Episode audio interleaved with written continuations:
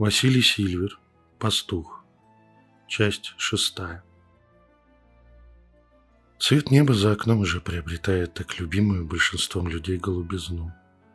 Диск солнца все выше и выше карабкается к ледяной вершине небосклона, затапливая повернутый к нему бок земли своими безжалостными лучами. Очень странно осознавать, что лишь невидимая для твоего глаза магнитосфера спасает от лучей жесткой радиации звезды и страшной мучительной смерти все то, что так радуется в природе новому восходу этого желтого карлика. Сейчас место, где я зачем-то взялся читать лекции молодой самозванной Магесе, придавлено тяжелым энергетическим фоном – он не дает почувствовать радостное вдохновение, которое так легко в душе отзывается на еще весенние цвета вокруг, свежую зелень редких городских деревьев, свежую, не выгоревшую на лето траву и теплые прикосновения таких добрых и заботливых лучей невообразимо далекой звезды матери. Даже сквозь хмарь безысходности, разлитую по этим дворам, я чувствую, что весеннее состояние не обходит и меня стороной. Я, не выспавшийся, уставший за прошедший день, еще больше за ночь, человек готов распинаться перед юной девушкой о том, что не принято, хоть и не запрещено, говорить с профанами. Уже вопрос, что ближайшая судьба Поли предрешена, и она не зависит ни от меня, ни от моих объяснений того, почему так надо. Мир магии и мистики, увы, очень слабо изучен. Отсутствие каких-либо работающих на нем научных методов приводит к ужасному бардаку. Мы маги, как художники эпохи Возрождения, наблюдаем за окружающей нас реальностью. И из этих опытов нащупываем работающие приемы, формулы и схемы. Все попытки систематизировать и как-то объяснить происходящее в этом мире останавливаются на уровне гипотез и теорий, под которые можно подвести уйму фактов, но невозможно надежно проверить. Такое положение дел дает огромный простор для самых диких фантазий, описывающих причины, почему что-то как-то работает. Эти фантасмагорические гипотезы, отражающие лишь культурный и психический статус своих создателей, и заставляют большую часть открытой информации в сети, а раньше на страницах общедоступных книг но и на закрытой полке скорее хранятся рецепты и эмпирические формулы, чем цельные модели реальности, имеющие достаточную прогностическую силу. До эпохи научного прогресса и развития это все никого не парило. Казалось естественным как для экзотерического открытого знания, так и для эзотерического тайного вводить свои размышления, скорее опираясь на труды классиков и откровения, чем на реальность вокруг себя – стараясь предсказать за счет модели что-то в окружающем мире. Тем ценнее новые работы Гермеса Трисмегиста, написанные им, как принято считать, в далеком прошлом и обретенные в течение XX и XXI веков. Трижды Великий сменил свой стиль с туманных и наполненных мистицизмом и символизмом откровений на достаточно сухую манеру, в которой он начал приводить статистические данные, конкретные кейсы и применять современные методы математического анализа, строя красивые лаконичные модели обоснования новых теорий и гипотез. Одна из таких блистательных работ предполагает существование, кроме уже знакомого магам, энергетического магического поля, доступного к наблюдению любым маломальски подготовленным практикам, другого незаметного поля – флуктуации которого мы принимаем за спонтанные аномалии в наблюдаемом.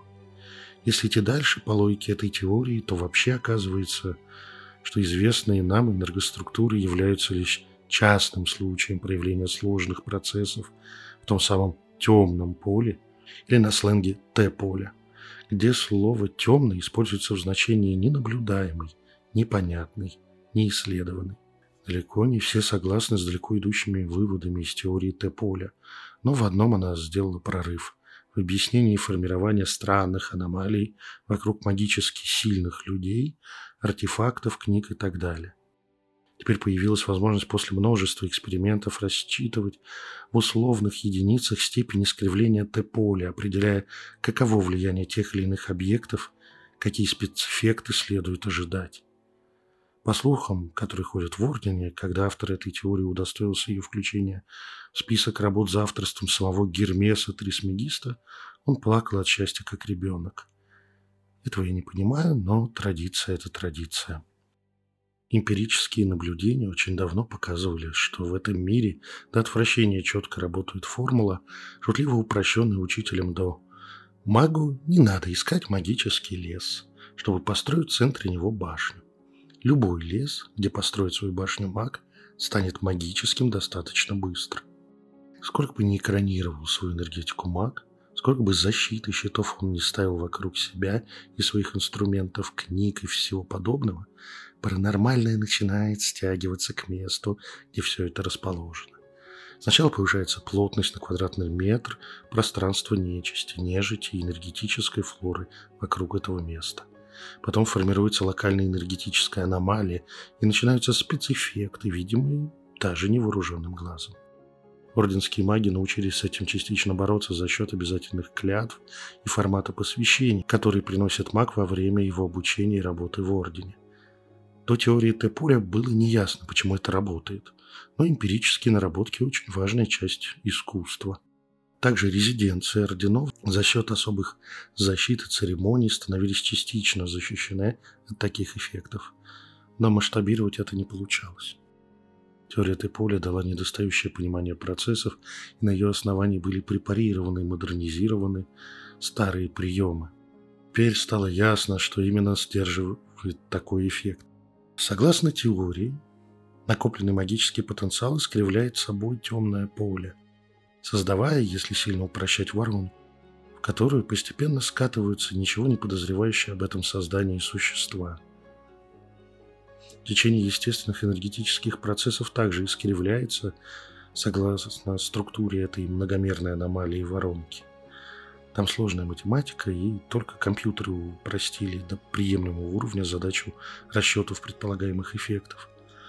А на базе старых методик из клятв и церемоний, разработки новых подходов и методов, получилось найти способ постановки необходимых энергоструктур, которые бы выравнивали Т-поле до значений искривления, которыми уже можно пренебрегать. Так появились независимые от орденов банки спецхраны, маги на моменте строительства зданий закладывали нужные опорные формулы и артефакты, чтобы они оставались легкими для Т-поля. В таком месте и хранила свой архив Ольга Морозова, мать Полины. Ведь информация – это та же энергия, просто в другой форме. Получается, я, принеся сюда архив мамы, привлекла всех этих монстров к району? Широко открытые то ли от удивления, то ли страха глаза Поли идеально дополняют ее образ, выбранный бессознательным для манипуляции мной. Девушка делает логичный, но не полный вывод. Я перевожу дух после длинной лекции, волевым усилием успокаиваю защемившее от тревоги за поле сердце и отвечаю. Не только. Ты обучалась и развивала свои таланты по нашим методикам без посвящения и клятв, которые компенсировали бы искривление темного поля, я строго смотрю на Полину, ты сама являешься очень тяжелой для него. Даже избавившись от архива, ты будешь привлекать все это к своему месту жительства. Если бы дело происходило бы не в городе, Полю бы моментально вычислили и нашли, ориентируясь как раз на изменение плотности нечисти сверхъестественного в отдельном районе или квартале обычного населенного пункта. Но в городе, увы, это нереально. Перепаханный аномальными, субаномальными, сверханомальными зонами мегаполис сам по себе является темным лесом для поиска тяжелых элементов, искривляющих поле. Попытки создать единую цифровую модель города пока проваливаются на корню. Нужны суперкомпьютер, сопоставимые с теми, на которых обсчитывают погоду по задачам мотовоенных. Весь этот хаос аномалий города дополняется разной хаотичной динамикой изменений таких зон в нем. С точки зрения тонких энергий, мы тут живем, как описано в постапокалиптической фантастике, где бодрые сталкеры каждый раз нарываются на что-то новенькое и необычное под сенью уничтоженных ядерными взрывами городов. И что мне делать? Пуля задает самый главный вопрос. Потом непроизвольно дополняет его чуть застенчиво. Что ты с этим будешь делать? А что остается, Полечка? Надо звонить в службу зачистки. Это их косяк, что они тогда упустили тебя. Теперь они должны подобрать свои хвосты. Я произношу эти слова самой доброй улыбкой, на которую вообще способен. Но девочка вся сжимается, становится еще более хрупкой и миниатюрной. «Не надо!» — почти шепчет она. «Я все для тебя сделаю, все, что захочешь, но не отдавай меня им. Ты же хороший, я же тебе нравлюсь, иначе бы ты их уже вызвал. Я любые клятвы дам, я все сделаю, что скажешь, только не надо меня, как отца». По щекам девушки начинают течь слезы. Она продолжает бормотать, не зная, что ей сейчас сделать. Антубириваться за край футболки, сжимая кулаки до побеления, костяшек кто вцепляется ногтями в обивку дивана. «Стоп!» Я уже не выдерживаю этой сцены. Слушай внимательно. Тебя никто не убьет, и тебе не сотрут память. Бояться тут нечего. Ты станешь послушником ордена, а если найдется для тебя учитель, то и магом, как мама. Выбора у тебя нет, но многие сами добровольно принимают такую судьбу. С радостью. После этих слов Полина замирает. Слезы продолжают течь по раскрасневшимся щекам на бледном лице, но она начинает подхихикивать. Ее тело выгибается дугой, неконтролируемое сокращение мышц заставляет его биться в конвульсиях, а полуосвещенную комнату разрывает истерический хохот, почти безумный в этот момент девочки. Я подсаживаюсь на диван ближе к полю и закуриваю сигарету. Мне остается только ждать, когда истерический припадок схлынет, а и она станет доступна к продуктивному контакту какой-то момент, продолжая хохотать, похрюкивая из-за забившегося соплями носа, она замечает меня и начинает бить своими кулачками, не разбирая куда и с какой силой. Дав ей немножко поизбивать меня, я перехватываю ее руки и фиксирую их. То же самое приходится проделать и с ногами. Еще несколько десятков секунд конвульсивных рывков, и Полина, наконец, расслабляется. Оля не вырывается из моего захвата и даже не пытается отстраниться. Она смотрит красными глазами пристально мне в глаза и одними губами спрашивает. «Почему ты не сказал сразу? Ты знал, что я боюсь». «Добро пожаловать в орден, детка», — веселым тоном отвечаю ей. «У нас не принято говорить все и сразу. Ты еще...» Мою последнюю фразу прерывают губы Полины, которые быстрым движением запечатывают мой рот. Нам становится не до разговоров.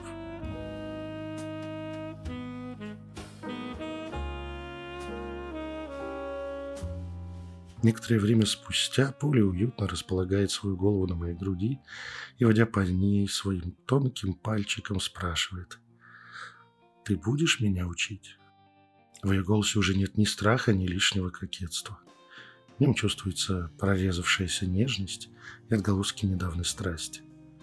Мне приходится, скрипя сердце, ответить отрицательно. Нет. Учитель и ученик не могут находиться в сексуальных отношениях. Таковы правила и таковы клятвы. Учителя себе выбирает не ученик, и не учитель выбирает ученика. Их друг другу выбирает орден, или, как романтично любит это описывать, сама судьба. Магам приходится признавать, что орден – это что-то больше, чем сумма людей в нем состоящих. Сейчас это модно называть эгрегором. Но в случае магических орденов эгрегор обладает особой волей и способом ее выражать. Именно по его воле складываются пары учитель-ученик. Он следит за жизнью каждого из нас, за выполнением наших клятв и внутренних правил. Ордену не нужна служба собственной безопасности, так как стоит лишь помыслить о том, чтобы предать его, ты уже оказываешься в плотной череде событий, которые сначала намекают о глупости такой затеи, а потом пресекают такие попытки, как бы случайно. При проявлении воли Грегора Ордена в моей голове рисуется черепаха, учитель камфу из известного мультика про панду, но с чертами лица моего собственного мастера и глубокомысленно выдает, задрав вверх зеленый узловатый палец. Случайности не случайный. Такой же неслучайной случайностью является мой действующий контракт. Какая вероятность встретить беглую дочь погибшей коллеги мага, выкравшую архив матери из спецхрана, просто выйдя покурить на общий балкон в подъезде обычного клиента? Исключающе мало. Вся цепочка вообще нереальна. Мой старый клиент рекомендует меня озабоченному плохим самочувствием дочери отцу как специалиста по сверхъестественному. Та самая блудная дочь уважаемого человека с потухшим взглядом и кругами под глазами ранее решает сепарироваться от авторитарного отца и случайно снимает вместе с возлюбленным квартиру на одном этаже с беглой самозванной Магессой. Это в многомиллионном-то городе. Такие совпадения. Я случайно выхожу покурить именно тогда, когда туда решает выйти проветриться поле – она случайно выпендривает сознание магии перед чужим дядей-практиком, потом случайно же дает ошибочный, но почти верный знак своей принадлежности к ордену. Можно ли поверить в такие совпадения? Вот и маги не верят в них, но, сталкиваясь с ними, постоянно вздыхают. Случайности не случайны. По сути, Грегор Ордена подвел меня к поле, когда, с одной стороны, ситуация стала критической, и рано или поздно пастух до нее добрался бы, а с другой она уже стала совершеннолетней и юридически сама может принимать решения за свою жизнь без оглядки на родню и опекунов. Идеальный момент для ее вербовки и возвращения архива на место. Также можно не сомневаться, что она получит себе учителя, когда будет готова к настоящему пути мага, не самообучению по записям мамы. Вместе с этим я чувствую и то, что мне влюбляться в эту милую, талантливую молодую женщину совершенно не стоит. Ордена на нее свои планы, в которых нет продолжительной романтики между нами. И как фарш провернуть назад? Она все-таки вскрыла, пусть я сам и наблюдал за этим процессом, мои психологические блоки и защиты. Она котенком забралась на мягких пушистых лапках в мое сердце. От этого наша близость сейчас так наполнена для меня счастьем и одновременно залита грустью и тоской невозможным. Я не стану для нее ни ее учителем, ни ее мужчиной. Как только она окажется плотно в системе, для нее найдутся другие важные личности и привлекательные партнеры для любовных страстей. Радуйся сейчас, маг. Но совсем скоро тебе придется уйти, унося в себе еще одно теплое и хрупкое воспоминание, которое поначалу будет зудеть и ныть, как заживающая рана. Я выныриваю из грустных размышлений под вибросигнал моего телефона. Прочитав короткое сообщение, я бодро командую. «Встаем, красавица! Служба зачистки прибыла!» Поля, ойкнув, прячется под одеялом, а потом выныривает из кровати, куда мы таки перебрались после бурного начала, захватив с собой все одеяло. Ткань с изображением каких-то кавайных героев японской анимации превращает ее силуэт в мечащийся в поисках одежды по квартире милый сугробчик. Звонок в дверь застает нас, едва приведшим себя в порядок. Поля открывает новым гостям дверь, с удивлением обнаруживая, что они сами уже прошли в общий тамбур на несколько квартир на этаже и стоят перед ее квартирой. Я стою за спиной девушки, чтобы поддержать ее в общении с нашими службистами. В проеме двери появляется вежливый мужчина в костюме. Судя по всему, у него в кармане корочка управы или префектуры района. Он в своем сероватом пиджаке и блеклом галстуке просто олицетворяет собой понятие «районный чиновник средней руки». Полина Николаевна, разрешите нам войти?» С легким неуверенностью начинает липовый чиновник, но тут его перебивает высокий голос из-за его спины. «Василек, ты! Я так и знал, что без тебя это не обошлось, негодник!» Отодвигая стушевавшегося пиджака тонким плечом в квартиру, как ураган, врывается мой учитель. «И что ты тут делаешь, мальчик мой?» Это неудержимое нечто в ярких шмотках расцветки в вырыве глаз притормаживает и с интересом впечатывает взгляд ярких серо-голубых глаз в Полину, секунду изучая ее как невидимое чудо.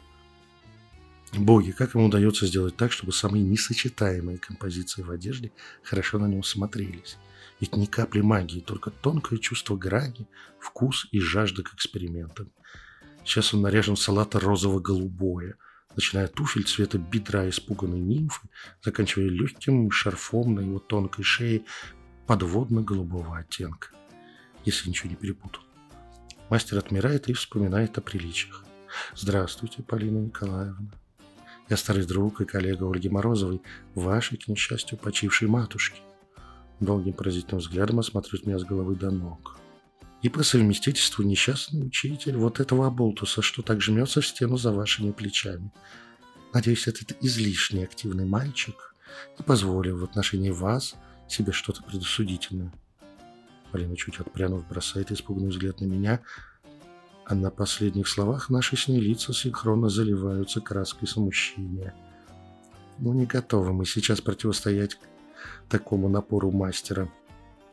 Оля пытается что-то отрицательное сказать на предположение гостя, но он не дает ей вставить ни слова, видя нашу реакцию. Закатив глаза, он выдает «О, пресветлые боги! Ты осмелился приставать к восемнадцатилетней дочери Ольги? Ты просто непереносим. Тебя, мальчик мой, ждет очень неприятное ближайшее будущее». Последнюю фразу учитель проговаривает с характерной интонацией вошедшего в священный транс оракул. Мастер бросает прожигающий взгляд в мою сторону, от которого взвывают мои защиты, резко выходя на боевой режим и пытаясь компенсировать в миг снесенный этим позером первые два уровня обороны. Если ты хоть пальцем тронул Ольгину дочку, ты об этом пожалеешь, Васенька. И не думай лепетать что-то про то, что она сама начала, я не мог же отказать испепелю. Он снова переключается на полю и извиняющим тоном произносит, склонив голову. Полина, приношу свои извинения перед вами за любые неприемлемые поступки и слова моего подопечного. Продолжение следует.